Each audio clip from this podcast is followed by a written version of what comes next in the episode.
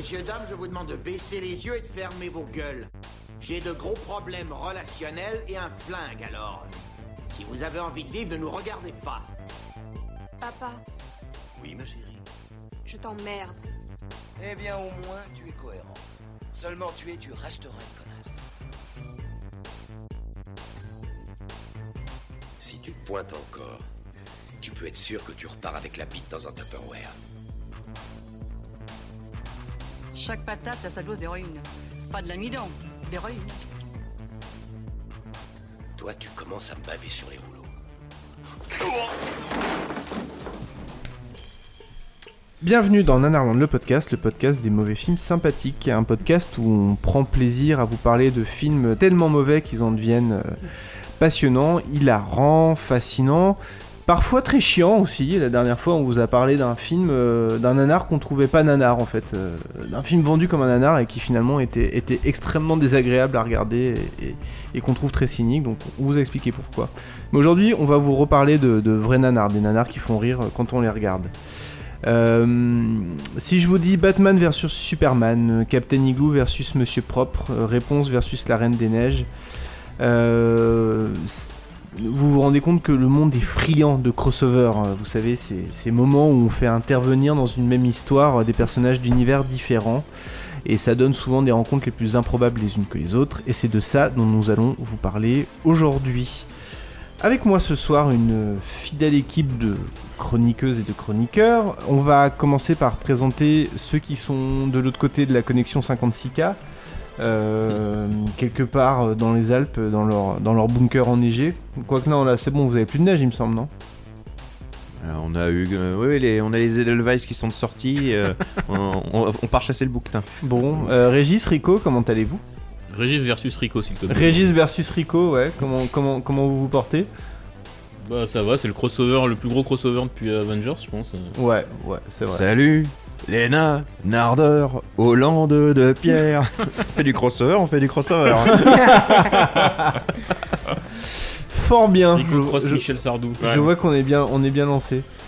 Euh, et de ce côté-ci euh, de l'écran, Mathilde et Julien, Wesh, salut vous êtes, vous êtes prêts? Bienvenue dans Nanarland, fin du jeu. Bon, très bien. Euh, et ben écoutez, on va donc parler de, de- de- d'univers qui s'entrechoquent. euh, et là, on va pas parler de- de- d'Avengers. On va, on va être euh, peut-être sur des films un peu plus bas de gamme. Non, pas du tout. Qu'est-ce qui se passe à, Qu'est-ce qui se passe à on Grenoble n'était pas On au a point eu- pour le versage de bière. On a une petite erreur de manipulation technique. sur le- Bon, on va c'est pas- sur l'enregistreur, vous inquiétez pas. Ok. A des étincelles, c'est pas grave. Tu me regardes. Tu trouves pas que je ressemble à un canton suisse? Profil d'une neutralité absolue. Regard clair et franc. Front qui n'est pas fuyant. Toi? T'es le roi de la dissimulation. Je suis professionnel, c'est tout. Tu devrais l'être davantage.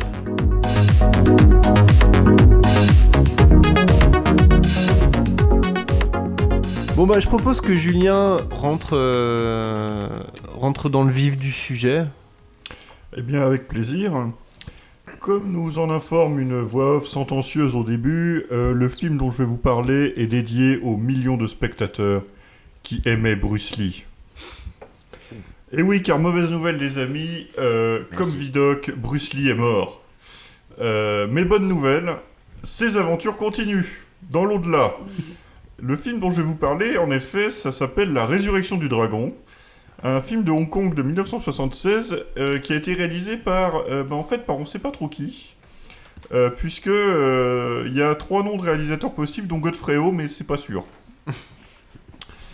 Euh, donc dédié aux millions de spectateurs qui aimaient Bruce Lee, donc traduisait une bonne grosse brusploitation des familles, n'est-ce pas hein? On va être dans le sosie aujourd'hui. Et le sosie du jour s'appelle Bruce Leong. Et alors, ce qui est marrant, c'est que pour de la brusploitation, c'est un film très fourbe, puisqu'au lieu d'essayer de lui faire la tête à Bruce Lee, euh, il t'explique que les gens changent de visage après leur mort. Malin, Ça paraît lynx. crédible. Ouais. Je préfère ça, je préfère Et ça. ils ajoutent une lettre au début de leur nom de famille. sa, sa grand-mère s'appelait Bruce. Et alors, Je par m'en remettrai jamais de ça. Les visages changent, mais il y a des choses qui ne changent pas dans l'au-delà, et ça va être euh, l'objet de euh, notre premier extrait euh, que je vous propose d'écouter. Donc Bruce Lee vient d'arriver dans le monde des... Bruce Léon, euh, Bruce Lee vient d'arriver dans le monde des morts. C'est lui, c'est Bruce Lee. Moi, j'aurais cru qu'il était mieux que ça. C'est normal. Leur visage change une fois mort. C'était un bel homme, tu sais. Et toutes les femmes étaient folles de lui. Et d'ailleurs, il est encore en forme. Regarde le drap. Oh mon Dieu Dites-moi. Quoi Cette bosse-là devant, ce n'est pas normal. Hein? Allez voir ça de près. Hein? Et si vous insistez, Majesté? Hein? Il est. Ouais, qu'est-ce que c'est que ça? Ah, je n'ai jamais vu une chose pareille. hein, Comme c'est bizarre. Et à quoi ça peut servir? Hein? Oh, oh, oh Amenez-moi ça, je veux le voir. Ah, J'arrive, j'arrive. Mais dépêchez-vous. Voilà, Majesté, tout de suite, Majesté. Vous aurez bientôt reconnu qu'il parle de son nunchaku. Ah, Wow. d'accord. Ah oui, oui. Euh, C'est vraiment un doublage de dessin animé en fait. On se croirait Ouais. dans un, Le- la- C'était la Roger VF, Carrel, euh, dans un Ken le On survivant. va en parler, mais la VF est assez géniale. Mais là, euh, ça doit faire quoi 3-4 minutes que j'en parle, et vous devez commencer à vous demander ce que ce film fout dans un podcast sur les crossovers. Et bien pour cela, euh, j'invite notre maître de cérémonie à vous passer l'extrait suivant, qui se passe donc là, Bruce Lee en fait s'embrouille direct avec le roi des morts, euh, qui donc euh, l'exile dans euh, le quartier chinois. Et on en profite pour saluer euh, nos auditeurs du 13e arrondissement. Ah ben, dites-moi, pourquoi vous avez fait ça? C'est un des bandits qui règne sur la cité chinoise. Et croyez-moi, il se vengera. Eh bien qu'il le fasse. Hein? J'ai l'habitude, vous savez. En Amérique, j'ai souvent connu ça. Ils voulaient me tuer et moi j'ai fait. Et puis ils sont partis. C'est lui qui a commencé, non? C'est normal, non? Ses amis dirigent la ville et ils sont redoutables. Lui, il fait partie de la bande du parrain avec James Bond et le cowboy Trinita. Qui? Personne ne me fait peur. Je les corrigerai s'ils viennent m'ennuyer. J'aimerais bien dîner tranquille. Eh bien oui, vous avez bien entendu.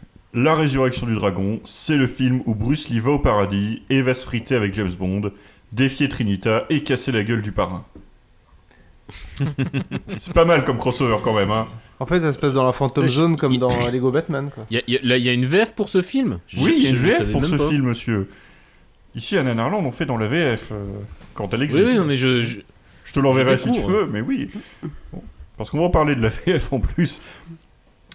Euh, donc oui, comme crossover, quand même, euh, bon, euh, Marvel, voilà, qu'est-ce que t'as, quoi? Enfin, baisse les yeux, tu t'es- plus là-dedans, quoi.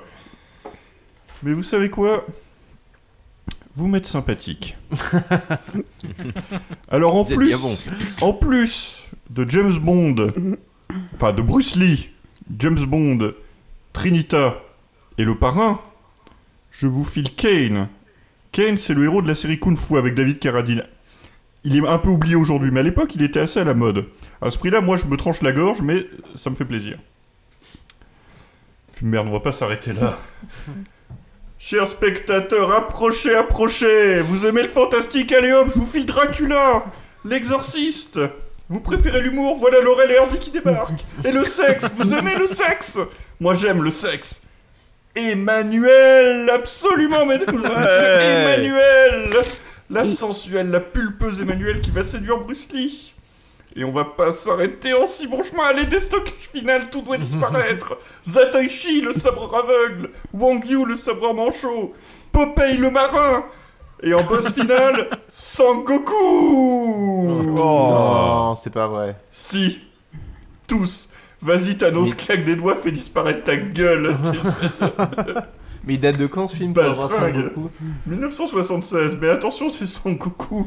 euh, le Ah. roi singe des légendes chinoises, pas Ah, celui d'Akira tu nous l'as Toriyama. fait à l'envers. Je vous l'ai un peu ça- fait à l'envers. Ça m'étonne pas, euh, les bonimenteurs comme ça. Enfin, attends, et dans mon film, j'ai quand même Popeye et Bruce Lee qui tabassent Sangoku et des momies en Ouais. papier toilette. euh, Non, non, c'est- non, mais, euh, bon. voilà, tu vois, je me, je me fous pas complètement de votre gueule, en tout cas, pas autant que le film qui rend hommage aux millions de spectateurs qui aimaient Bruce Lee. oui, bah là, euh, oui, ils doivent bien sentir passer l'hommage. Donc oui, alors, donc c'est- Donc, si, génial. on- si résume où on en est, c'est c'est quand même un, un mec qui s'appelle pas comme Bruce Lee, qui ressemble pas à Bruce Lee, qui joue le rôle de Bruce Lee, qui se bat contre Laurel et Hardy, James Bond, Emmanuel et. Attends, j'ai la et- liste. Euh, donc nous avons James Bond euh, Trinita, alors qui s'appelle Ringo en anglais et qui en fait n'est ni l'un ni l'autre puisque c'est le personnage de Clint Eastwood dans euh, une poignée de dollars qui a pas de nom, enfin, donc bon, peu importe. Donc Ken de la série Kung Fu, l'exorciste, Zatoshi, Popeye, Wang Yu, Sangoku et, et- oui Emmanuel on l'a cité. Donc c'est violent quand même. hein. c'est assez violent, c'est génial. Enfin, là, pardon, mais là, on est dans le god tier du nanar, quoi. C'est. euh, c'est- c'est un des films, il est pas très connu parce que, bon, honnêtement, le truc est sorti en 21 exemplaires VHS en France. Euh, mais euh, c'est génial. Enfin, tu regardes ça, t'as t'as la banane pendant une heure et demie. C'est tellement con, c'est tellement débile, c'est tellement mal foutu, mais c'est génial. C'est Bruce Lee qui déboîte toutes les figures de la pop culture qui lui passent par la tête. Si on essaie de suivre le scénario pour autant qu'il y en ait un, honnêtement, franchement, je vais, vous le raconter, mais c'est le gang du parrain qui règne sur la ville, ou plus exactement sur le quartier chinois, qui est de toute façon le seul qu'on voit, euh, et qui euh, a décidé qu'il va renverser le roi. Euh, sauf que Bruce Lee, en fait, il aime la justice, donc il va s'allier avec Wang Yu, Zatoshi et Popeye, qui eux vont être... oui, Wang Yu, non, Wang Yu, non, non, Zatoshi c'est un méchant, donc il va s'allier avec Wang Yu et Popeye, Wang Yu, Kane et Popeye, pardon, j'y suis. Donc il va s'allier avec Wang Yu, Kane et Popeye pour casser la gueule à tous les autres. Euh, nettoyer Chinatown au Karcher, Popeye va prendre le kung fu et tabasser Laurel et Hardy, ce qui est un moment encore. Euh, Ça donne envie. Et- Ça donne plus envie que le film d'Altman finalement. Et t'as plein de dialogues aux frontières du réel. Donc là, c'est le, le- le dernier extrait que, que j'avais préparé. Euh, qui est, donc là, c'est euh, Bruce Lee qui se rabiboche avec le roi et qui le prévient du complot contre lui. Vos plaisanteries ont assez duré. À qui appartient ça Hein? À vos amis fidèles, ceux qui contrôlent la ville. Vous êtes sûr? James Bond. Emmanuel?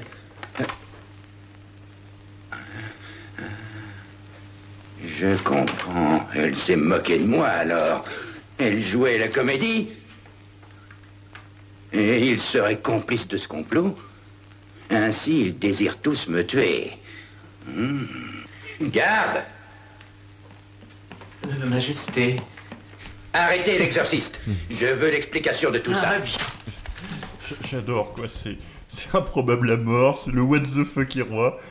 Tous les méchants, les, les costumes, ils ont fait zéro effort. Déjà, il y a un seul acteur occidental, c'est James Bond. Tous les autres sont joués par des Chinois. Le parrain, ils lui ont collé, il fume une cigarette et il a une écharpe en soie, quoi. C'est, son costume du parrain. T'as l'exorciste, t'as du bol, ils lui ont trouvé une soutane, mais elle lui va pas. Mon préféré, je crois que c'est Dracula. Alors lui, en fait, ils l'ont tartiné de maquillage verdâtre, ils lui ont collé des dents en carton, et voilà, ça y est, t'es Dracula, quoi. Euh, il est pas mal, d'autant plus que l'acteur, il a joué, en fait, dans plein de films bien après, il s'appelle Eric Tsang, il joue dans Infernal Affairs. Et il joue dans La Résurrection du Dragon. Euh, et, et- et la VF donne encore une couche en plus, parce que il y a des accents. Le parrain a l'accent italien. Enfin, italien. Vous me voyez pas faire des guillemets avec les doigts, mais je fais des guillemets avec les doigts, quoi. Laurel et Hardy, ils en rajoutent des caisses sur l'accent anglais. James Bond, ils zozotent. Enfin, c'est le- Euh, la musique aussi, c'est du crossover, puisque t'as des morceaux d'Opération Dragon. Euh, t'as le thème de James Bond à un moment, le thème de quelques dollars de plus, le thème du parrain, et au début, au début du film sorti de nulle part, t'as Kung Fu Fighting de Carl Douglas. Bah oui, parce que pourquoi pas. Il y a zéro honte, quoi. À côté de ça, t'as. Alors, il y a des côtés comédie, mais avec un humour, mais le truc le plus bas du front. T'as le, le roi qui fait l'amour Emmanuel et son secrétaire à côté qui compte les saccades sur un boulier, quoi. C'est- C'est très fin. C'est nawak. Putain, on dirait une blague de Bigard, quoi. Et puis, et puis, et puis, il y a, il y a une scène. Il y a, il y a la scène. Et ça, peux savoir à laquelle tu penses. Et ça, en, en- en 18 ans de, de, nanarde- de nanarderie, je pense que c'est euh, peut-être euh, l'un des moments les plus délirants et les plus, les plus surprenants, le truc que tu ne vois pas venir, que, que j'ai jamais vu. On va passer l'extrait juste pour le contexte. Donc c'est Bruce Lee contre Dracula. Et Dracula qui a amené avec lui des squelettes, parce que des squelettes. hein. Euh, et là, en fait, les squelettes ont immobilisé Bruce Lee, ils lui tiennent les jambes, ils lui tiennent les bras, ils le plaquent au sol, et Dracula s'avance pour euh, le coup de grâce pour le mordre. Et voilà ce qui se passe.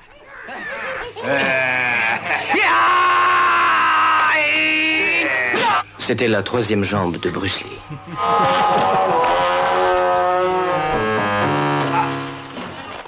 Et, et- et ça, c'est ma conclusion.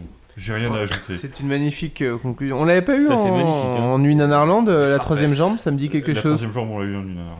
F- Faudrait-il peut-être décrire la scène euh, dans ce cas visuel pour euh, les auditeurs Ah bah oui, eff- enfin on peut effectivement, c'est-à-dire que Bruce Lee est immobilisé, Dracula s'approche pour, euh, en fait, il lui attrape les jambes, et soudain, un pied sorti de nulle part frappe Dracula à la tête, freeze, et une voix off qu'on ne- n'entendra plus jamais dans le film, et qu'on n'a jamais entendu avant, fait « C'était la troisième jambe de Bruce Lee ».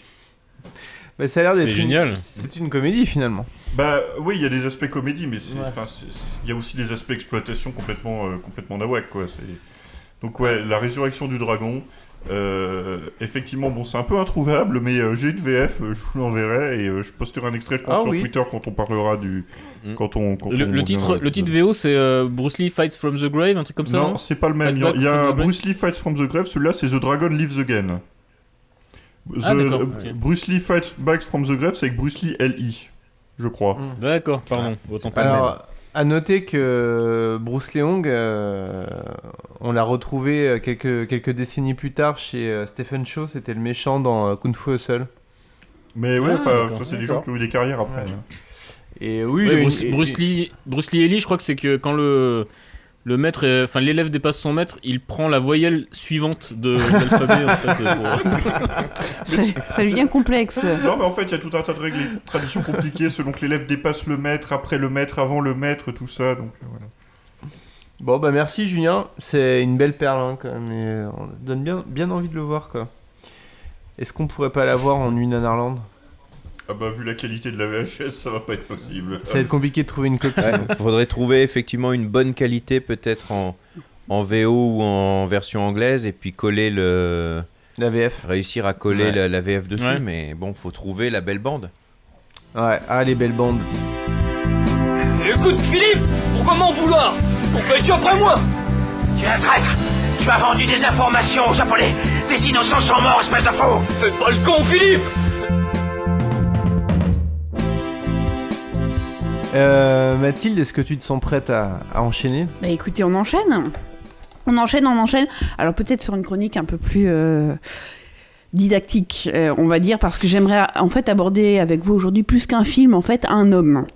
Et même plus qu'un homme, en fait, un justicier.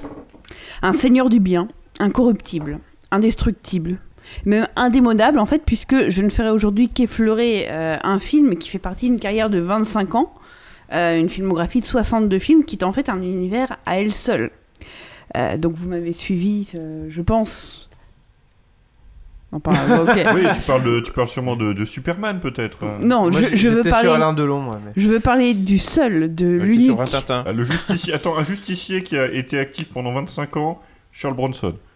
Non, je, mais parce que Charles. Bronson, il termine, il est vieux. Moi, je veux parler de lui, vraiment de l'indépassable, de l'imputrescible Santo. Oh Hélène Ah, Mascarado bah oui, oui. de Plata. En fait, Santo, c'est quasiment à lui tout seul, en fait, un genre. Euh, Il y a eu d'autres catcheurs mexicains, parce que c'est un catcheur mexicain, il y en a eu d'autres qui se sont lancés dans son sillage. Mais tout comme il y a eu d'autres acteurs de films d'action que Belmondo. N'empêche que vous dites un Santo, vous dites une, une. Parce que ces acteurs représentent un personnage, un genre, même une ère du cinéma, une version, une façon d'aller au cinéma, en fait, euh, qui est assez marquée dans le temps, dans son époque, euh, et dans dans un mode de vie en fait. Et donc Santo, c'est le héros principal d'une galaxie cinématographique assez fandarde en soi en fait pour euh, nous ciné- euh, pour nous euh, nanardeurs de, de 2018 euh, 19 pardon on est, on- je, je suis dans le passé euh, tel un tel un personnage de Sharknado Euh, en fait on parle du film de Luchadores le film de catcheur mexicain alors je vous prie de m'excuser pour mon, mon accent espagnol, j'ai fait allemand première langue. Euh, mais voilà, le, le film de catch mexicain, en fait, ça consiste à faire s'affronter un catcheur connu dans le monde réel, hein, c'est des vraies stars du catch, euh, sous l'identité qu'il élabore sur le ring. Euh, C'est-à-dire que Santo est à la fois un catcheur dans la vie, un catcheur dans le film, et un catcheur de sa, dans sa vie dans le film. C'est clair, c'est...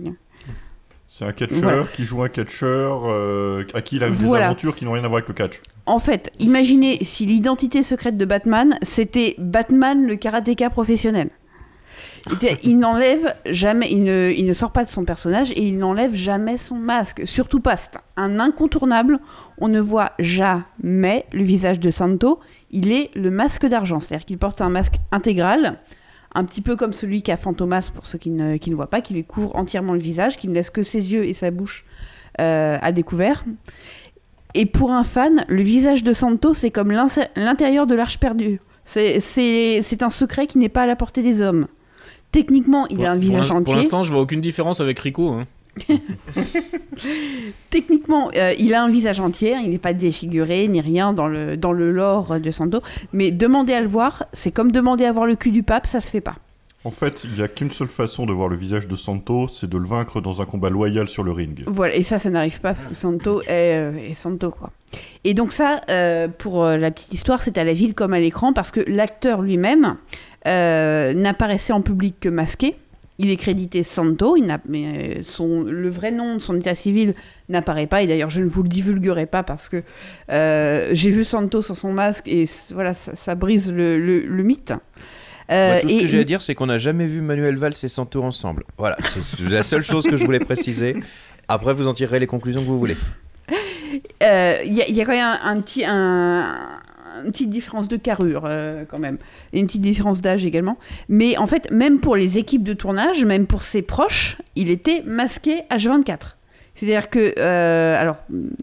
C'est une anecdote que j'ai pas souvent piquée sur Wikipédia, il n'y a rien de recherche là-dedans, et euh, les, les experts en ont sû- sûrement d'autres. Mais par exemple, s'il s'agissait d'un déplacement professionnel, Santo prenait euh, l'avion avec son masque et exigeait même parfois d'avoir un avion, euh, un vol différent s'il devait enlever son masque pour les douanes afin que les équipes ne le reconnaissent pas.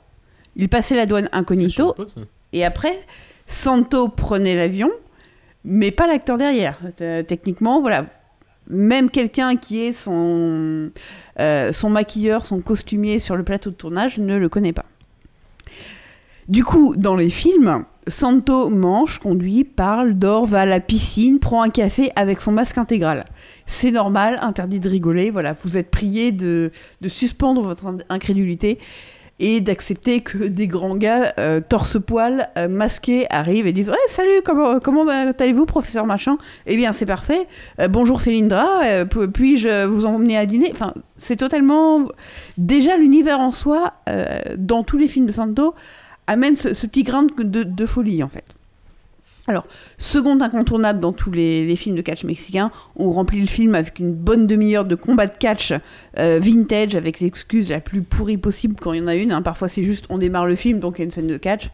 Euh, et donc des matchs, euh, enfin voilà, bourreau de Béthune contre l'Ange Blanc, en caméra fixe. Enfin, c'est- du bel art, hein, c'est du beau catch. C'est pas scénarisé, quoi. Vous tapez 10 minutes de match de catch mexicain. Euh, avec les commentaires, etc. etc. Troisième incontournable, Santo, euh, c'est le gentil, il est juste, il est bon, euh, il n'y a pas de, de dilemme moral et tout, il se bat contre d'infâmes méchants. qui sont méchants, il n'y a pas d'un, voilà, il y a pas de pas moralité. pas bon. Parfois, il a son sidekick après lui, son Robin qui s'appelle Blue Demon. Euh, alors je dis son Robin, mais il est aussi gros et aussi euh, baraqué que lui. Il n'y a pas de. Euh, et les méchants, voilà, sont priés d'être aussi infâmes que possible, donc sont acceptés les mafieux, les sorcières, les aliens, les atlantes, les incas, les momies, les savants fous, les criminels, les trafiquants divers et variés, les malédictions, les loups-garous, les empires du mal. Enfin voilà, vous avez à peu près tout ce que vous pouvez imaginer en termes de méchants absolument non. Euh, absolument euh, Non soumis à copyright, en fait. non soumis à, à copyright et Ouais. puis euh, Juste pour le- la, la petite précision catchesque qui sert à rien. euh, Mhm. Précision catchesque mais est toujours utile, Mais précision catchesque. Justement, sur les gentils et les méchants, parce que c'est c'est un truc très, très important dans le catch. Au, au Mexique, les gentils, c'est les technicos, parce qu'ils font du beau catch. Comme dans l'audiovisuel. voilà, et j'adore les, les méchants, ça s'appelle. Les, les- méchants s'appellent les rudos, parce qu'ils sont rudes. Mais dans les matchs de Voilà. catch euh, qui Comme sont dans dans les films, euh, le commentateur explique toujours à quel point euh, le méchant fait, euh, fait des choses se interdites. bat, oui, euh, voilà, se bat absolument mal. L'arbitre a pas l'air d'être d'accord parce que l'arbitre laisse totalement faire. Vous, vous pouvez sortir un est pendant les, combats de catch. Il y a aucun souci tant que vous êtes un, un méchant et que c'est prévu par le, par le script. Il y aura juste le, le commentateur qui dira Putain, ah, ça c'est vraiment pas sport quoi. Vous, vous êtes, vous êtes vraiment. euh, euh, voilà, elle, euh, Hélène Mascarado des machins euh, se, se bat vraiment pas régule régule. Euh, on, on a une idée de combien il y en a des, des films de Santo enfin, Alors, il y en a parce que 60 la- de Santo en lui-même, de l'acteur qui jouait Santo, parce que c'est le même acteur à chaque fois, euh, de toute sa carrière. Il y en a 62. Oh putain, Ouais. oui. Ils sont suivis après par El Hiro de Santo, qui a aussi eu sa carrière. Tout à fait. Et euh, D'accord. Santo apparaît aussi comme caméo dans les héros de Santo pour le, Mettre en- pour le- voilà, pour le, pour faire l'affiliation. Euh, Il apparaît Et en, généralement et dans en le parallèle, il y, public. a- il y avait d'autres euh, héros catcheurs ou il y avait que Ouais, il y en a eu pas mal. Il y en a eu pas mal, mais il y en a eu peu avec ce retentissement parce que c'est c'est vraiment le catcheur emblématique Oui, et qui a popularisé le genre. truc. Euh, Blue Demon avait sa propre série, il y avait Mille Mascaras, enfin, Voilà. et- c'était. Il y en a eu- voilà, il y en ils a eu tous plus ou moins leur. euh, euh, leur série de films, et effectivement, Santos c'était quand même le dieu vivant du, du catch. Voilà. Il y a- eu la série The Champions of Justice que j'adore, où, ils se battent, où c'est, Mm. c'est à chaque fois une équipe de catcheurs, et dans les méchants, il y a toujours des nains. Vous avez toujours des catcheurs qui se battent contre des nains. que- Oui, alors le, le catch de nains ou le catch contre nains était aussi une spécialité mexicaine assez, euh, assez réputée. Euh, donc globalement, Santo plus crossover, bah, ça laisse place quand même une bonne cinquantaine de films sur 60. hein, euh, le, le genre s'y prête quand même pas, pas mal. Le but étant de décliner à chaque fois Santo contre X avec tous les genres et tous les NR connus, de préférence libre de droit euh, ou euh, défigurables facilement. Où on s'en branle des droits aussi. Alors rarement. Je réfléchis, mais rarement. en fait, je vois pas où il, a, où il aurait un film où il aurait affronté des, enfin, des, des personnages sous copyright. hein. Bah, il n'y avait pas Dracula justement? Dracula est pas sous Non, copyright. libre de euh. droit. Il n'y a pas eu du Superman ou des trucs comme ça, non, Non? Santo non? Du tout. Non, Ah, faut mais savoir que en, Santo France, est- il- en France, il s'appelait parfois Superman. euh, dans Voilà, c'est ça, il est sorti aux Ah États-Unis. oui, oui, c'est ça. Aux États-Unis et en France, il est sorti parfois sous le nom de Superman. Bon, alors aujourd'hui, et parce que Nanarland veut toujours le meilleur et que je, je suis soumis quand même à un, à un level assez haut euh, par, par la chronique précédente, Mhm. euh, bah, j'ai sélectionné Santo et Blue Demon contre Los Mon- Monstruos. Donc Santo et Blue Demon contre les monstres, euh, réalisé par Gilberto Martinez Solares en 1969. 1h22, dont 20 minutes de catch. hein. On gagne les, on les, les, les impondérables qui sont qu'on se tapera euh, deux ou voire trois euh, euh, catch, euh, enfin combats de catch filmés. Et donc Santo et Blue Demon, ils tatanent en tout euh, globalement une armée de monstres, c'est-à-dire une momie en, bonne, en bande velpo, un cyclope pelucheux, euh, Frankenstein, c'est-à-dire F-R-A-N-Q-U-E-S-T-A-I-N, donc Frankenstein, euh, techniquement, euh, le loup-garou, el hombre lobo, le vampire, el vampiro, la femme vampire, la mujer vampiro, un cerveau dans un bocal, el sequas bordello, euh, les zombies, euh, los fondetan verderos.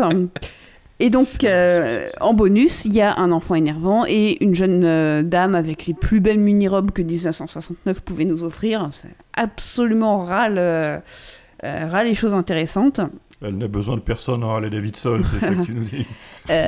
Bon, alors pour le scénario, il est assez simple. En fait, Santo et Blue Demon vont se heurter au plan de l'assistant nain bossu diabolique du défunt docteur Alder, euh, qui veut réanimer son maître et réanimer une, euh, une armée de monstres pour... Attends, alors attention tous ensemble, pourquoi? Conquérir le monde Voilà. Ah, Je pensais conquérir le Mexique, mais bon. Exact- non, le, le monde. le monde. Euh, ça me rappelle un, un, d'ailleurs dans lequel Santo est censé euh, combattre des aliens qui arrivent pour combattre le monde et les mecs ils arrivent à peine à conquérir un pâté de maison de Mexico. C'est assez risible. Euh, mais sinon, voilà, le film démarre donc par un double combat de catch féminin, puis un combat de biodémon, donc durant euh, 10 minutes, hein, comme pour, euh, av- avant même que le scénario commence. Donc ensuite, le scénario démarre à la mort de- du docteur Alder, lorsque le nain et les zombies chippent le corps et l'embarquent. Et donc ils le chippent dans le cimetière et pour faire vraiment classe, ils louent pas un utilitaire. Vous voyez, euh, ils utilisent une charrette tirée par deux chevaux noirs à la lumière des torches. en plein jour, mais la classe, enfin, faut la vouloir, quoi. Donc, euh, Non, mais quand t'es dans une ambiance gothique, il faut voilà, rester il faut la faire. gothique, en fait. Il faut la faire. Euh, ils vont dans un laboratoire plein, plein de diodes, de tubes à essai fumants et d'oscilloscopes dans un château inquiétant surplombant la montagne. Ils vont pas à Mammouth chercher du PQ, quoi. Donc on prend les torches, on prend les chevaux noirs et puis on, on y va. Donc ils croisent Blue Demon qui est en train de se la donner grave en cabriolet rouge et euh, qui décide d'aller se mêler de ce qu'il regardait pas, hein, Blue Demon, donc va défoncer la porte du château parce que c'est Blue Demon, il va où il veut. Et donc il se fait promptement capturer euh, par, euh, par l'armée des monstres. Et Santo, qui passait exactement par là, dans la même route, dans son même cabriolet, son cabriolet à lui, il est pas rouge, il est bleu, c'est la seule différence dans la scène, va donc partir à son secours et vaincre les monstres euh, en passant, hein, au prix de, donc, globalement dans le film, deux mannequins en mousse, euh, encore du catch filmé, et puis un certain nombre de combats à base de pain dans la tronche, toujours donnés dans les règles de l'art, mais euh, voilà, de, de bataille de couloir. Et du coup, quand il se bat, il sort un peu de- de- du mode catch ou c'est c'est- ils sont toujours dans les schémas de. Parce que moi, j'en ai vu qu'un, hein, ou j'en ai vu que deux, je crois, des Santos, je me souviens plus. Le- Alors, je suis- Quand il part en baston hors catch, ça, ça reste du catch ou c'est de la baston Je ciné suis quoi pas une, une experte, il y a moins de figures, c'est-à-dire qu'ils ils peuvent pas se projeter dans les cordes, euh, etc. Ça, ça etc. dépend beaucoup du décor, en fait. C'est quand même grossièrement des pains dans la tronche. hein. C'est- c'est- ça dépend Ouais. beaucoup du décor, c'est-à-dire que s'ils sont dans un endroit où ils ont pu installer des, des matelas ou des trucs comme ça, il va faire un peu de catch. Ça dépend du costume de l'adversaire aussi. Euh, Frankenstein, Ah oui, vu ouais. comme il est costumé, tu peux juste pas faire du catch avec. Donc tu mets les beignes. Tu peux pas faire grand-chose, le pauvre, parce que son Euh, masque tombe vite. Il Drac- est Frankenstein, il est dégueulasse. Ouais, c'est dégueulasse. dégueulasse. hein, Euh, T'as Dracula, par en- contre c'est le contraire, il est en smoking, il est bien habillé, il a une cape, tu peux pas faire du catch avec lui non plus. Donc tu vas faire du catch avec les momies en fait, et les autres tu vas leur mettre des pains dans la gueule. Avec les zombies également. Donc, euh, tant qu'on y, en- tant qu'on y est né là, euh, top 3 des monstres. Alors, mon top 3 pré- préféré, le premier c'est le cyclope, qui ressemble à un genre de, de koala en laine marron avec un seuil rouge au milieu. c'est un désastre. Euh, deuxièmement, le, le cerveau. Alors, en fait, c'est un genre de statue, type un peu statue de l'île de Pâques, euh, qui un mètre vingt de haut, avec un, cerveau énorme. Euh, en fait, les statues de l'île de Pâques ont, quand même un assez gros crâne. Donc là, voilà, vous, vous enlevez le haut du crâne et vous mettez un- une espèce de plat de nouilles qui est censé figurer un cerveau. Si quelqu'un sait ce que c'est, qu'il nous écrive, parce que moi, j'ai renoncé. Euh, et puis, troisième, Dracula.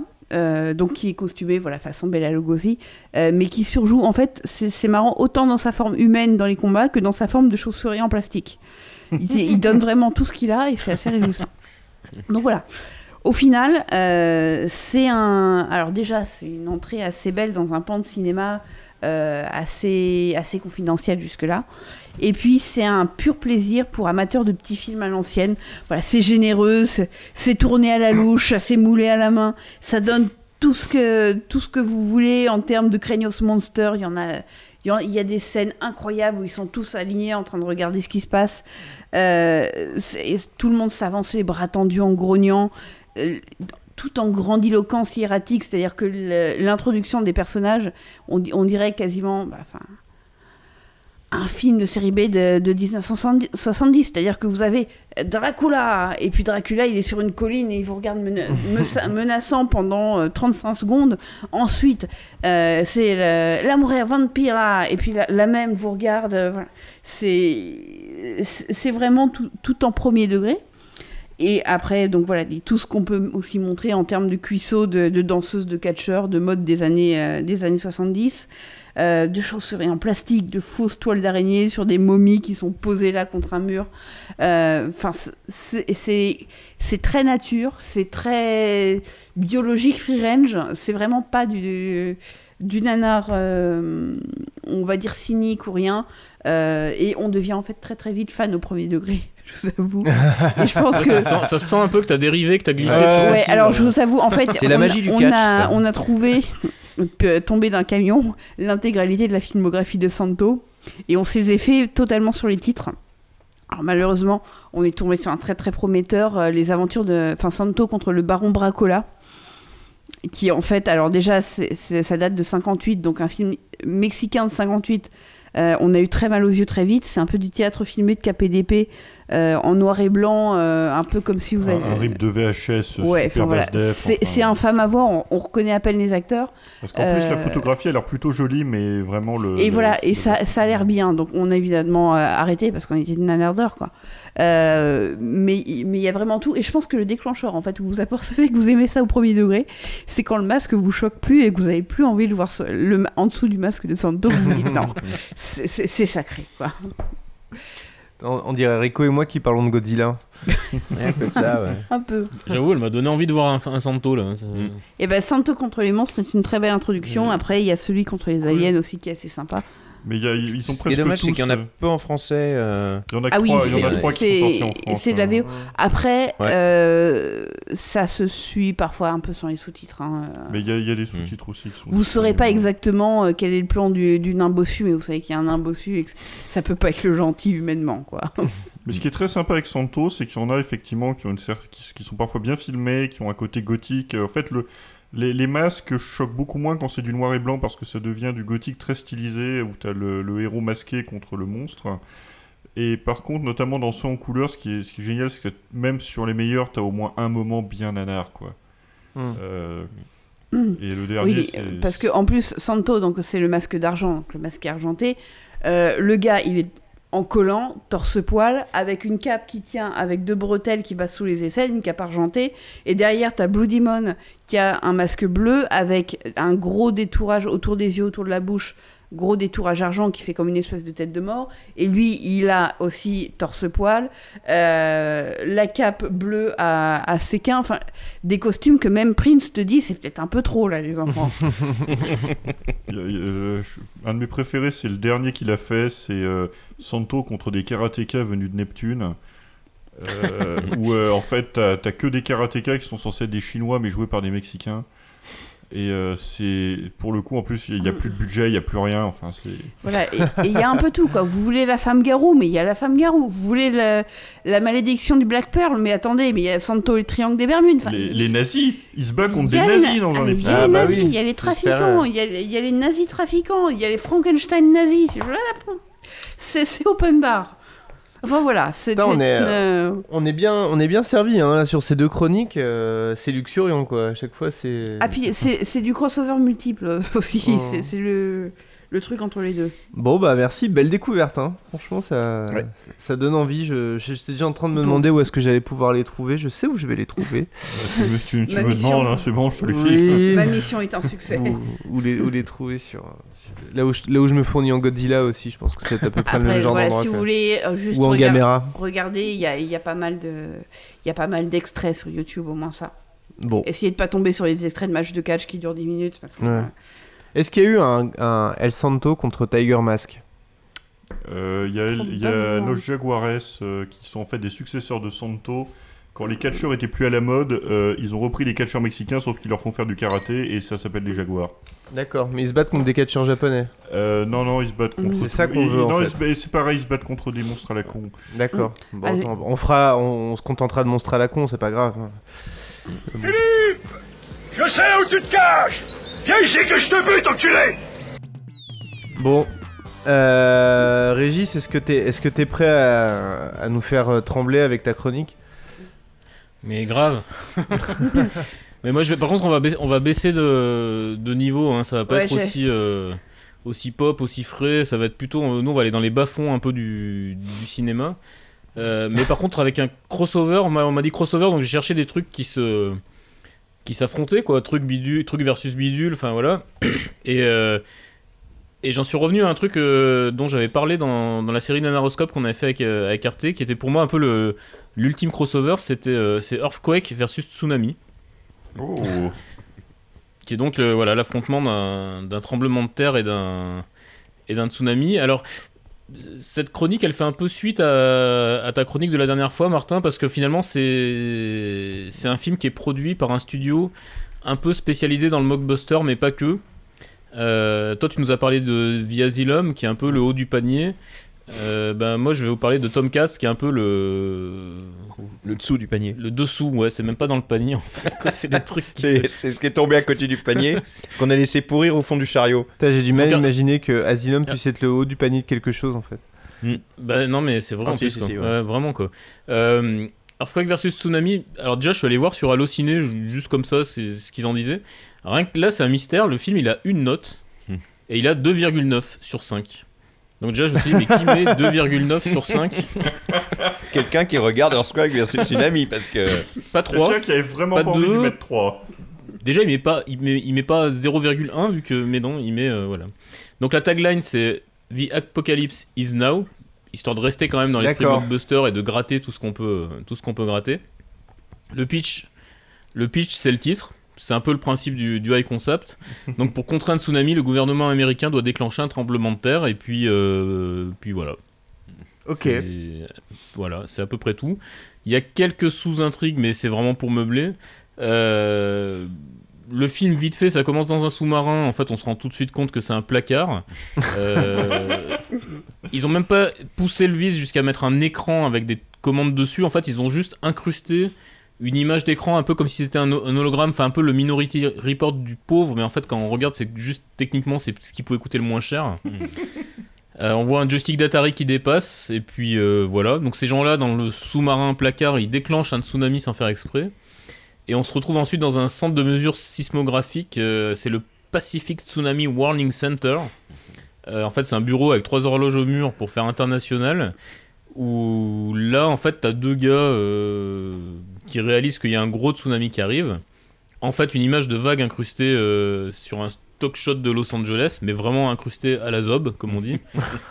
Euh, on a quoi d'autre? On a une séquence euh, sur un voilier euh, qui reste sur fond vert parce qu'on va pas non plus faire sortir un bateau sur la mer. Enfin, ça coûterait quand même des sous. combien quoi. ça coûte? Bah oui. À un moment, c'est quand même plus simple d'aller chez un, un vendeur de, de voiliers de, de Los Angeles et de tourner pendant 20 minutes, quoi. Ah, c'est comme les Instagrammeurs qui louent un, un jet privé qui reste au sol et qui, qui- qui font des photos ça, dedans. c'est exactement ça. Et puis, euh, bah, le plus piteux, c'est sans doute le quartier général de l'armée, où là, c'est vraiment, on est à la limite de la table de camping, trois chaises, euh, un pot d'eau et trois cartes punaisées au mur. Quoi. Enfin, c'est vraiment euh, le je crois fond que du c'est en, gouffre, quoi. c'est en fait un film, un film militant, un film engagé sur la détresse du service public. Et donc, bon, bah voilà, ça joue extrêmement mal, les effets spéciaux sont extrêmement pourris, le scénario est extrêmement euh, famélique. Et donc, c'est, comme je disais tout à l'heure, une production euh, Tomcat, ce qui est un peu le tout à l'égout de, d'Hollywood. je sais pas comment le définir autre- autrement, quoi. Euh, et donc, ces gens-là, en fait. C'est pour ça que je disais que ça, ça venait un peu à la suite de ta chronique de la dernière fois où on s'interrogeait sur le pourquoi, le comment surtout de, de ces, de ces productions-là. Euh, on, on a pu les rencontrer en fait euh, avec Nanaroscope et justement on voulait parler de ce film. Et en fait Nanaroscope donc c'est pour ceux qui n'ont pas suivi c'est quelque chose qu'on a fait avec Arte c'est une web série euh, sur le mode documentaire. Donc on allait interviewer des gens qui avaient fait de qui avaient baigné dans le nanar. Et donc l'interview de Ted Chalmers le patron de Tomcat c'est juste une des interviews les plus what the fuck en fait qu'on qu'on ait fait. On est arrivé dans leur bureau, donc c'est à Phoenix, c'est pas à Los Angeles. Je pense que la taxe d'habitation elle est un peu moins chère. Euh, en fait, ils sont trois. Ils ont un bureau. Il y a Ted Chalmers qui est moitié cynique, euh, moitié cynique. Et en même temps, c'est ça, ça qui est- ça qui était plutôt cool. Et donc, en, en fait, il nous a donné les dessous d'un film comme Earthquake versus Tsunami. Alors déjà, il était hyper fier de son concept. Genre le grand sourire en disant non mais euh, un film comme ça, ça pouvait que cartonner quoi. Et ça a plutôt bien marché. Et euh, après la recette, c'est marrant parce que c'est en même temps pas étonnant parce que c'est ce qu'on voit à l'écran et en même temps quand il nous le dit, bah ça reste étonnant. The trick to making a low budget movie is fewer people, fewer locations. The most expensive thing about making a movie is people. You know, people cost money. So you usually have to pay your editor, you have to pay a director, but there are a lot of people that will come on board and work for free just for the experience. There's a lot of people in LA that are looking for work all the time. It's an emergency broadcast from the Pacific Tsunami Warning Center. A massive earthquake has been detected. And as part of the process of working on a movie that you don't get paid, you end up getting work on movies that do you do get paid. Luke? Yeah, yeah. Send out the warning to the other centers. Right, right. The other way to keep a movie budget down is the more talking, the cheaper it is. You know, people sitting in a room talking is cheap. Having big explosions, that's expensive. That's why Disaster Wars is a movie of talking uh, with a few clips of, of effects in there. More people will die. Colonel, Colonel, you have to believe us. We have the data right here. Donc voilà. Donc là, le gars, en fait, il nous explique pour ceux qui parlent pas anglais. Euh, ou après c'est pas évident, il n'y a pas les sous-titres, etc. Forcément, c'est un podcast. Euh, il nous explique que d'abord, il tourne ça, euh, si possible, les week-ends. Que évidemment, les acteurs, ben, en fait, euh, il y a beaucoup de gens qui ont envie de se faire repérer euh, à Los Angeles, donc il y a beaucoup de gens qui sont prêts à travailler gratuitement. Qu'en fait, s'il y a des gens à payer, c'est le monteur et puis euh, les techniciens que le moins de lieux différents, le mieux c'est, et le plus ça parle, et ben le moins il y a besoin d'effets spéciaux. Donc c'est pour ça qu'en fait euh, on se retrouve avec un film de bureau, euh, avec beaucoup de gens qui parlent, quelques petits inserts d'effets spéciaux euh, torchés, euh, très, très, très, très, très très cheap, et des gens qui jouent comme des patates quoi. Mais tu vois, c'est pour, ça- pardon, c'est pour ça aussi que j'en veux à ces films. C'est que avant les films à petit budget de série B, souvent ils étaient quand même généreux dans la baston, quoi. Ou, dans- ou au moins dans la nudité. Là, t'as même pas ça. C'est c'est vraiment deux mecs qui parlent dans un bureau. Mais on t'a promis, on t'a promis Earthquake versus Tsunami. T'as The Office en pas drôle. ouais, c'est ça. Mais, mais du... Pardon. Du coup, ils sont généreux dans la, nu- dans la nullité. Euh, voilà. Ils- ils À deux lettres près, on était bon quoi. Ouais, Mais, c'était eh, ça, on a en France avec les films d'Oteniente, donc euh, on n'a pas besoin d'aller chercher ça euh, aux États-Unis. Donc après, il nous a dit qu'en fait, il, il tournait évidemment les week-ends parce que en fait, les techniciens qu'ils emploient, qui sont les seules personnes payées parce que pour le coup, ils ont un savoir-faire, ils bossent en fait la semaine sur des vrais trucs. Et c'est des gens qui sont euh, missionnés à Los Angeles pendant euh, deux mois et demi. Et eux, ils vont leur proposer sans doute au Black euh, de bosser en plus les week-ends parce que les mecs sont loin de leur famille, et ils se font un peu chier. Et du coup, euh, si ça leur dit de venir faire un peu de montage, un peu de tournage, euh, voilà quoi. Et du coup, en fait, c'est là où moi je trouve ça redevient des vrais nanars, contrairement à The Asylum, parce que là on est dans un degré de. de. Dénuement De dénuement, de, de, de détresse, de. Ça me rappelle un autre truc qui était dans euh, Nanaroscope, c'est Wack Hollywood. Enfin, tu vois, Alors- c'est que Wack Hollywood, euh, ils, ils, écri- ils demandaient aux gens, vous nous envoyez des scènes euh, et on, on les intègre dans le film et, euh, et, euh, enfin, et vous, vous bossez pour nous euh, enfin, un peu gratuitement, quoi. Sauf que Wack Hollywood, les mecs, ils sont, euh, ils sont dans la brousse, ils ont vraiment pas une thune, euh, ils ont pas de Ouais, matos, ni la rien. différence, effectivement, c'est quoi qu'Hollywood ils ont rien et qui profitent un petit peu du buzz qu'il y a en, en Occident pour, euh, pour justement faire venir un petit peu de matière première gratuite et puis faire buzzer un peu le truc. C'est-à-dire que tu leur envoies le, le truc, puis toi, si t'es dans le film, tu vas en parler à tes potes, Ouais, etc. mais ça, je respecte. Hein, le- euh, Là, eux, là, euh, là, Tomcat. là, disons que Tomcat, c'est plus le côté. Euh, Eh, t'es graphiste, fais-moi un logo, ça te fera de la visibilité, quoi. Enfin, Ouais, mais a- c'est tellement ça, quoi. Ouais, ouais, c'est, c'est, l'économie coup- d'Internet euh, 2018. quoi. Ouais, c'est ça, 2019. quoi. Mais après, c'est- ce que j'aime bien, c'est qu'en fait, ils, font, ils sont quand même obligés de faire un film derrière, quoi. Donc ils font Earthquake versus Tsunami, qui est un truc super ambitieux, mais qui a ni les moyens, ni le talent, ni rien du tout, en fait, pour y arriver. Et c'est là, je trouve que finalement, par rapport à un Asylum, on, on retombe dans une forme de nanar, parce qu'en fait, il y a des scènes de bureaux mal joués, il y a des scènes d'effets spéciaux ratés, il y a des bruitages foireux, mais faut qu'ils fassent leur film, parce qu'en fait, leur film, ils vont le vendre après comme un vrai film. Ils vont le vendre euh, alors dans, des circuits euh, assez spéciaux, genre les, ça se retrouve dans les bacs à soldes des Walmart ou des trucs comme ça. Mais euh, mais faut, faut faut livrer quoi. Faut pas non plus euh, aller au bout de, de, l'escroquerie. Et, c'est assez marrant parce qu'en fait du coup le Tom Katz en l'occurrence nous a expliqué que le, patron là Ted Chalmers que lui-même sous-traitait à un producteur qui, qui est vers Los Angeles, c'est-à-dire qu'il lui commande le film. Et, euh, et le gars, en fait, c'est même plus un yes man, quoi. C'est même plus un mercenaire. C'est, euh, on est presque au niveau du clodo, quoi. Euh, gros- Un clodo avec une caméra. ouais, c'est un peu ça, quoi. Je m'excuse pour les clodos, mais euh, en gros, t'arrives avec un pitch, un budget, Et les quel que soit le pitch et quel que soit le budget, le mec il fait le film, quoi. Mais en fait, euh, quand on a découvert Tomcat sur internet à travers un film ou un autre, en regardant les un ou deux films, en regardant les titres et les bandes annonces, au début, moi je pensais vraiment qu'en fait c'était une boîte euh, d'édition à compte d'auteur. C'est-à-dire, t'as fait ton film amateur, euh, on va te le sortir dans un joli boîtier DVD, on va te faire euh, deux affiches de promo et euh, on, voilà, on te le sort quoi. Mais c'est ce qu'ils sont en train de, de devenir en fait. C'est-à-dire qu'ils ils ont produit des films. Tu parlais de Metal Man, par exemple, le Iron Man euh, low cost. Euh, on parle, euh, celui-là, en l'occurrence, Jurassic, Jurassic Jura- Shark, Jurassic ouais. Shark. Bulk, qui est à peu près une production, euh, donc le, le sous-Hulk euh, made in Tomcat.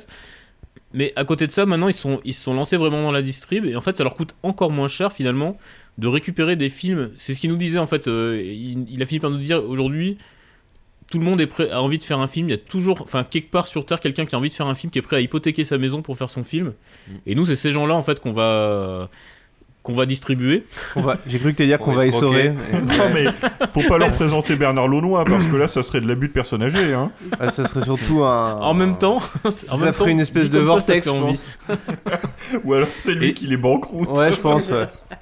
Et, du coup, en fait, eux, leur plus-value, ça va être une plus-value marketing, c'est-à-dire qu'ils vont, euh, ils vont transformer le film en mockbuster, ils vont transformer le film en, truc opportuniste, ils vont faire une affiche, ils vont, en général, c'est là-dessus qu'ils ont la main, c'est-à-dire le titre, le visuel, la tagline, et ils le mettent dans leur catalogue, et c'est de- des gens, euh, bah voilà, qui, qui ont, en fait, il y a un vrai euh, parcours pour ces gens-là. Euh, qui font des films very low cost et donc dans le toujours dans l'épisode de Nanaroscope on avait rencontré Cyril Delavanne qui, qui travaille sur une chaîne de, télévision qui, fait qui diffuse des films, c'est la chaîne Action. Et lui, qui connaît bien ce circuit-là, euh, en allant à Cannes régulièrement sur les marchés du film, nous a expliqué euh, comment en fait étaient vraiment ces gens-là. On parle toujours de l'industrie hollywoodienne avec euh, évidemment les grands studios, mais il faut essayer de voir quand même qu'il y a une espèce d'histoire euh, parallèle d'Hollywood avec des professionnels qui font toute leur carrière euh, sur des séries B voire Z dans des micro-sociétés avec la même ambition, c'est-à-dire vendre au plus grand nombre.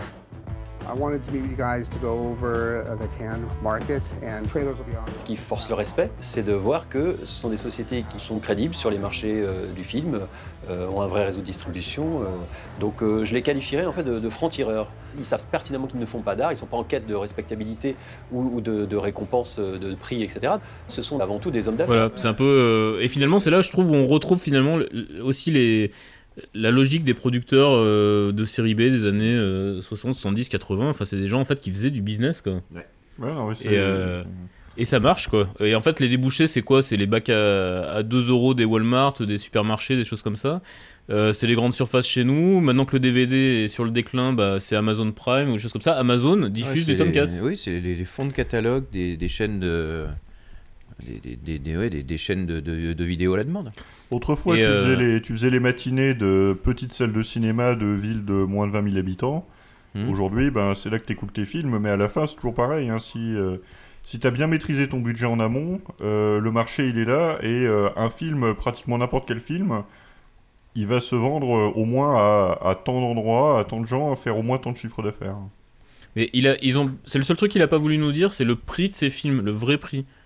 Parce qu'en fait, il disait, it's very, very low cost. C'est très, très low cost. Donc on disait, mais combien? Et Je sais pas, on se disait au moins un truc à 100 000 dollars. Et en fait, vu son sourire, je pense que en fait, ça doit être 10 000 quoi. Enfin, c'est Mm. vraiment méga, méga cheap quoi. Donc en fait, c'est vraiment très, très facilement rentable. Je pense, il suffit de le sortir. euh, le vendre sur 400 territoires, euh, même pas très cher. euh, de... Alors pour la petite histoire, c'est marrant, c'est que les investisseurs de Tomcats, en fait, c'était euh, des gens qu'il avait rencontrés près de chez lui, c'était des mémés. Donc on est aussi dans, le, dans, dans le- la logique presque de Ed Wood, où il allait chercher des, des dentistes, des machins, pour mettre quelques centaines de dollars. Là, là, on est un peu dans cette logique-là, c'est-à-dire qu'il garantit... En, en gros, il a un petit business, il va voir les petits notables de son, de son quartier, de son coin, il leur dit voilà, mettez 5000 euros, euh, dans 6 mois, 8 mois, euh, vous touchez 10 000 euros. Quoi.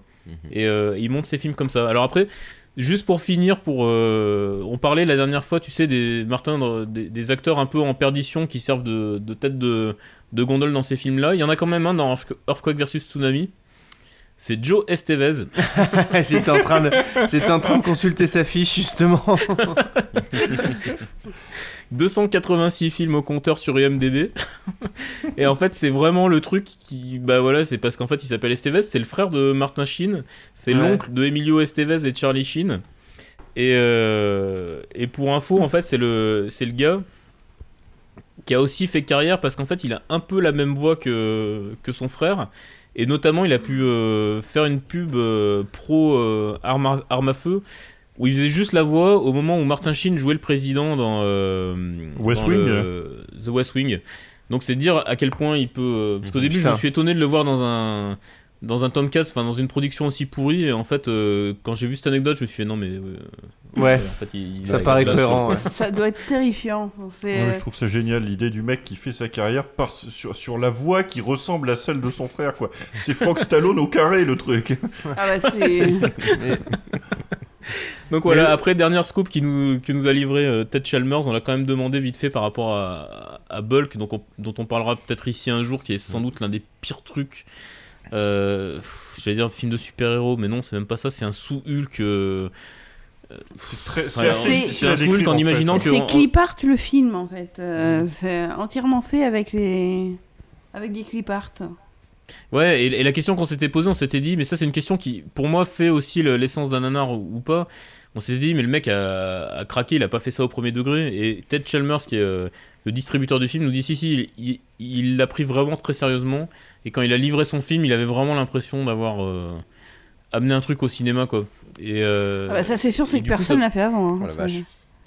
ça m'a vachement rassuré en fait en me disant bah Bulk c'est vraiment un énorme nanar de fou Mm. quoi dont on on fera qu'on parle un jour ici mais euh, mais ça faisait plaisir à entendre quoi Mm. de se dire il y a quand même encore des mecs euh, qui vont droit dans le mur et qui Et ça fait chaud Et qui le font, et qui le font pas exprès. Non mais c'est ça la même. ta, ta. Quand on Et parle donc, de et- la- et il y a Ted Chalmers pour les distribuer. Donc allez voir, vous tapez Tomcats Film ou euh, Summerhill Film, je crois, il a les deux boîtes. Vous allez voir le catalogue. Il a, la première fois qu'on est tombé là-dessus, on s'est dit, mais euh, c'est la, ouais, c'est la Ah, cour des miracles. J'avais cherché pour mon, mon podcast Cherche Shark Parade euh, à cause des films de requins. Euh, Tomcats et je crois que quand j'avais cherché le site de Tomcats j'étais tombé sur une euh, sur un site de vente de Viagra en ligne en fait et j'ai l'impression qu'ils ont dû revendre leur site Ah, peut-être parce que Tomcats a été racheté par Summerhill, qui maintenant est une entité, mais ils gardent la marque Tomcats parce que Parce qu'ils sont il y a encore un sur peu, Facebook. il y a un peu de prestige. ouais. Ils sont encore sur Facebook, mais la marque Tomcats, euh, maintenant, ils te vendent des pilules bleues. Alors, je suis sur le site et euh, je, je- je suis. C'est comme quand vous avez 5 ans et qu'on vous emmène à, à la grande récré pour acheter les cadeaux de Noël. Enfin, c'est un. Non mais faut résister, faut se dire que les titres derrière c'est c'est des mensonges. C'est- Oh, Donc du coup, par rapport à, à Sharknado et compagnie, eux, c'est c'est- ils font des mauvais films, ils en sont conscients, mais ils le revendiquent pas quoi. Alors, ils font des mauvais films, ils en sont conscients, mais en fait, ils peuvent vraiment pas faire autrement. Et je pense Mm. qu'ils sont au-delà du fait d'en, jouer avec des, des clins d'œil. ça, Ça, ça euh. dépend des trucs. Jurassic Shark, il y a un peu ça, mais en même temps, c'est vraiment pourri. Mm. Il était très fier de nous dire que Jurassic, Jurassic Shark avait été élu comme l'un des vraiment pires films du monde. euh, Et euh, là, pour le coup, c'est pas forcément galvaudé parce que c'est vraiment pourri. C'est quoi. pas très très bon. Mais- 2 sur 20 sur chaque parade. Ah oui, quand même. Mais euh, ouais, du, du coup, c'est un peu ça. Et du coup, ils peuvent même pas se permettre de se payer le cynisme d'Asylum Ouais, parce Mm. que parce qu'en fait, ils en ont pas le niveau, quoi. Ouais, Donc c'est ouais. vraiment le là pour le coup le les bas-fonds qui vit grâce à des high concepts en fait. Et c'est pour ça qu'il était super content de ce crossover euh, Earthquake versus Tsunami. Euh, ah oui, ils avaient fait aussi Avatars. Ah oui, Ah oui, oui, oui, oui, Ils ont eu un petit problème avec, euh, Ah, avec James Cameron. Mais il était très content de, ce- de cette idée de high concept. Euh, parce qu'il disait en fait, notre- tu sors un truc qui s'appelle Earthquake versus Tsunami. C'est encore la mode des films catastrophes. C'est toujours un peu la mode des films catastrophes. Ça se vend tout seul quoi. Ouais, c'est ça, et, euh, et ça t'a rien coûté à la fin. Donc, euh, en fait, euh, finalement, si t'as un beau packaging avec un beau titre, euh, peu importe le film qu'il y a derrière, euh, t'arriveras à le vendre au marché, euh, au marché Bah, du film. euh, Voilà, puis c'est là qu'on revient sur une notion qui est un peu euh, sulfureuse dans notre euh, milieu, mais on lui avait demandé ce qu'il pensait de l'idée de, que nous, qui nous avait été soufflée par euh, Jean-François Roger de la Cinémathèque, qui nous avait parlé un jour de unsophisticated audience, c'est-à-dire Mhm. des, euh, des publics non sophistiqués. Et en fait, on va pas se leurrer, c'est vrai que c'était. Asylum, il leur est arrivé un truc, c'est qu'ils ont été un peu euh, sortis de ce panier-là parce qu'ils étaient tellement méta que euh, y a eu un espèce de, de, de trend euh, sur Asylum. Tomcat, c'est en fait, ça vise les gens un peu, euh, voilà, les publics qui vont pas chercher loin, qui se disent que, voilà, que Avatar est sorti, qu'en fait, c'est pas impossible qu'ils trouvent Avatars dans le bac à DVD et que ça soit bien, quoi. Enfin, Non, mais je pense que ça va même plus versus loin. Tsunami, c'est sans doute euh, super cool, etc. Quoi. Je pense que ça va même plus loin en fait et qu'on arrive dans une époque, et c'est un peu dingue, de films sans- littéralement sans public. Et ce que j'entends par là, c'est que tout le monde sait que personne ne va regarder ce film, je veux dire, même par accident, à part des timbrés comme nous, mais T'as tellement de chaînes de télé, tellement de services de VOD, tellement de bacs à soldes, Ouais, de ouais. Supermarchés et de Walmart qu'ils ont besoin d'avoir n'importe quoi, ne serait-ce que pour dire au CSA, regardez, ou à l'équivalent local, regardez, j'ai rempli ma grille. Donc, Bah, typiquement, euh, tu Amazon, le Amazon film- Prime, c'est ça. C'est-à-dire Ouais. qu'Amazon Prime, tu te dis, s'ils s'ils se concentrent. Moi, en fait, j'avais une métaphore que Ils je ont, un objectif assez ils ont un objectif quantitatif, les mecs. Ils ont un objectif d'ajouter X films par mois à la plateforme. et ben, ils achètent les moins chers. Ouais, c'est ça. Ils s'en foutent finalement parce qu'encore une fois, ils regardent juste le, ils regardent juste le chiffre. Et t'as certaines chaînes de télé, enfin, je sais même plus combien de chaînes t'as en France quand t'as euh, le câble, le satellite, le machin. T'as des chaînes de cinéma, il y a littéralement personne devant en journée. Mais Ouais. t'es obligé, parce que t'as une convention avec le CSA, de passer X films différents par mois. Et ben, tu prends le moins cher. Et eux, c'est ça le service qu'ils font. C'est littéralement des bouches-trous. Ouais, c'est excellent, c'est exactement ça. Moi, j'ai- je m'étais dit, c'est un peu comme un avion. En fait, t'as la classe, euh, t'as la première classe et la classe éco. Sauf qu'en fait, euh, si t'enlèves la classe éco, l'avion il peut pas décoller quoi. Ah mais là c'est la Et- classe, tu pousses l'avion. Enfin, c'est- Alors là, c'est ouais, là c'est c'est- la classe dans le train d'atterrissage. c'est même pas le supplément bagage quoi de EasyJet, mais. euh, Mais en l'occurrence, ce- si, t'enlèves tous ces films des, des- des services VOD, par exemple de- de- d'Amazon, finalement tu vas, te, tu vas te retrouver avec une poignée de films que tout le monde connaît. Tu, ça permet aussi de noyer euh, Mm. tous les bons films dans un. C'est aussi des faire valoir quoi, de pour pour les, les films de catalogue, etc. Quoi. Pour, pour reprendre ta métaphore de l'avion, en fait, c'est si ton avion est pas assez rempli et que tu devais ajouter du lest pour équilibrer, eux, ce serait le lest. T'en as besoin. Il Ouais, y a, non, y un ça. marché, il y a un prix à mettre dessus, et, euh, et c'est à ça qu'ils servent, en fait. Mais c'est au même titre que d'ailleurs les, les séries B des, quand- du cinéma quand il n'y avait pas encore le magnétoscope, etc. Pourquoi il y a eu euh, des films pas possibles dont on parle encore aujourd'hui? Parce qu'en fait, les mecs, ils avaient des cinémas de quartier qui proposaient un gros film et que les gens venaient pour payer pour voir deux films. Il bah, fallait boucher des trous. Ouais. Donc, ils mettaient un peu tout et n'importe quoi à partir du moment où l'affiche était bien quoi, et le titre était bien. Puis les gens venaient et puis euh, pff, ça marchait, ça marchait. C'était, pas, euh, Enfin, c'était on est un films peu dans cette ninja. logique-là quand même. Quoi. Les films de ninja de Godfrey aux États-Unis, ils appelaient ça la Canon Fodder. Et en fait, ils expliquaient que Canon les achetait à, à rien, enfin pour une bouchée de pain. Et en fait, ça leur servait non pas à les revendre, mais à dire tu prends mon film pendant X séances euh, pendant deux semaines, et je te file gratos ce 5 films de ninja pour meubler tes autres séances. Ouais, Donc voilà, bah enfin, il y a voilà, un marché- ouais. il y a un marché du film bouche-trou qui a pas de public, qui va être vu par personne sauf par accident, et je vous dis, aujourd'hui, je pense même pas par accident, mais il y a toujours besoin de boucher les trous. Pour être en train de consulter leur catalogue là en ce moment en, en direct live, c'est assez curieux parce que on sent qu'il y a des influences de partout, mais il y en a assez peu. Alors là, par exemple, j'ai devant moi un Inde- Independence Wars, Résurgence, Ins- Insurgence.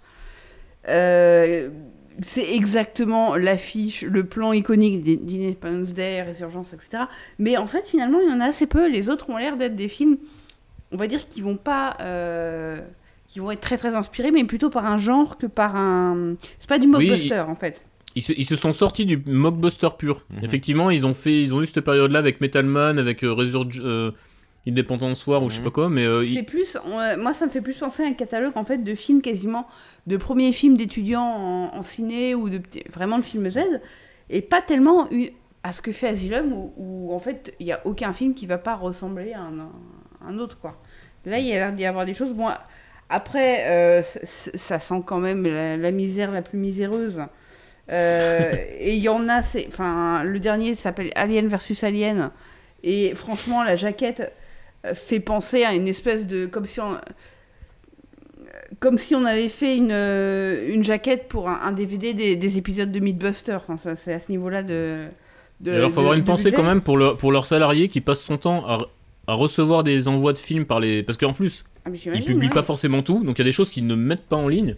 Et il y a quand même un mec qui les regarde tous, qui les package, qui fait des trailers et qui, euh, qui fait que ça, que ça ressemble à peu près à quelque chose au final. Et lui, je pense qu'il prend cher parce que celui qu'on a rencontré, lui, il est un peu dans la représentation, il, il va dans les, les marchés du film, il dit, il a son catalogue, ses affiches, etc. Il y a quand même un mec qui se fade tout le truc.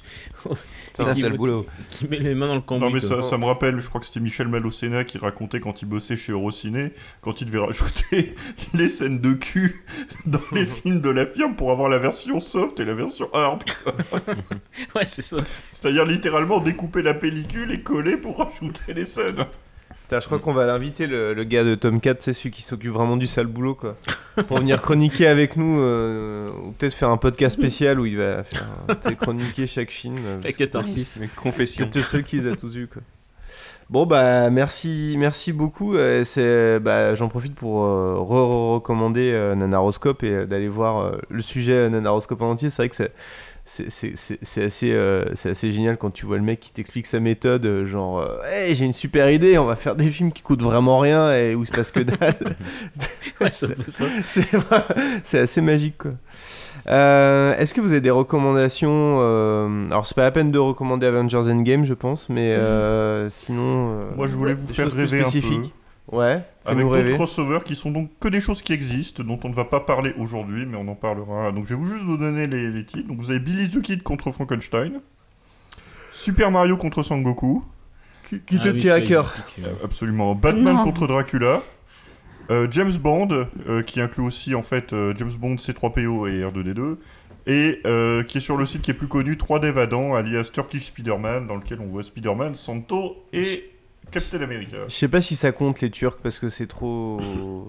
Ah bah, si. C'est une sorte d'univers partagé. Si tu m'en- euh, si tu nous enlèves les. Turcs, on peut plus rien faire. Non, mais je mets même pas dans les crossovers. C'est, tu sais, c'est au-delà. C'est, bah, justement, c'est une sorte d'au-delà du cinéma en fait. où tout, tout, le monde- tout monde pense à retrouve. Mathilde. Moi, je vous conseille d'aller sur votre, euh, votre site de partage de vidéos préférées, donc YouTube, Dailymotion, lol, euh, et de taper Movie the Movie. Vous en avez deux, il y a Movie the Movie et euh, un deuxième qui est Movie the Movie 2 vous le donnera. Où en fait c'est euh, un talk show américain qui s'était fait le petit plaisir de convoquer tout Hollywood pour faire bah, voilà, une bande-annonce du, du film qui, euh, qui amène tous les films. Euh, et c'est assez fandard à regarder. Ça va de Matt Damon à Tom Hanks, enfin tout le monde est là. Jeff Goldblum est là. Tout le monde est là euh, pour faire justement une parodie de tout- de- de- des films de tous les gens. Voilà, dans un monde lointain, il est un jouet qui devient un enfant, qui joue avec un chien, qui fait du basketball. Enfin voilà, ils mettent tout à, à- et ils mettent tout à, à la file les uns des autres, donc c'est assez bien fichu et c'est assez distrayant à regarder. Ça dure un, un truc dans euh, genre, maximum 4 minutes et voilà, c'est sympa. Ok. Movie the Movie. Intéressant. Je connaissais Euh, pas. Alors moi, je voudrais recommander euh, en fait un éditeur euh, qui justement œuvre beaucoup dans le ben, dans le- la production Tomcat, dans le DVD un petit peu euh, de ce genre de film. C'est The Video, qui sont un peu des passionnés euh, sur Paris, qui ont sorti euh, ben, The Amazing Bulk, qui ont fait euh, une version française euh, maison, tout en essayant de, rester sérieux, de respecter l'esprit du, film, et qui ont sorti quelques-uns de ces, de ces films un peu, un peu bizarres, en essayant de les agrémenter souvent d'une VF, et de, de les sortir parfois même pour des séances au cinéma. Dernièrement, il y en a eu une sur l'île. Donc euh, The Production euh, que vous pouvez que vous pouvez trouver sur internet et qui euh, ont récupéré quelques-uns de ces films au catalogue. Et Je puis moi, en termes de en termes de crossover dont on n'a pas encore parlé, je voulais vous parler du Nissan Juke qui est pas mal, un peu poussif euh, dans les montées, coffre un peu petit mais euh, sympa. Euh, je vais juste pré- préciser ma, ma reco. Donc, c'est issu de Jimmy Kimmel, euh, comme, euh, enfin, le talk show de Jimmy Kimmel. Et le deuxième s'appelle Movie the Movie 2V, donc 2V. Et en fait, ça ne dure pas 4 minutes, mais un peu plus de 8 et un peu plus de 6 pour le deuxième. Voilà. Mais c'est très bien quand même. Bon, bah très bien. De toute façon, tout ça, tout ça sera compilé en lien dans la description de l'épisode. C'est forcément là. Et voilà. Respetable público, lucharán dos de tres caídas sin límite de tiempo. En esta esquina, el santo y cavernario. Y en esta otra, Blue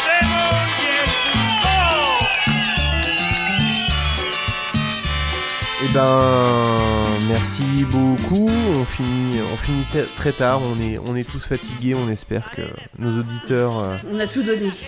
nos auditeurs n'auront pas perçu des, des- des légers grains de fatigue dans nos voix, mais, euh, mais voilà, on est, en- Je rappelle, on donne c'est- tout, C'est pas on la donne peine tout pour qu'ils s'attendent à ce qu'il y ait les copies corrigées demain. hein. L'essentiel, l'essentiel, c'est qu'on ait tout fait en une prise.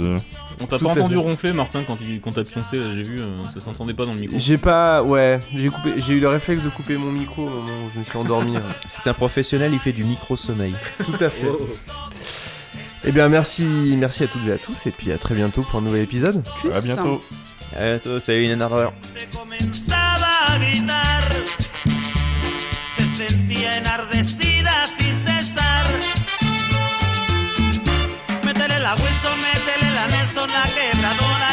y el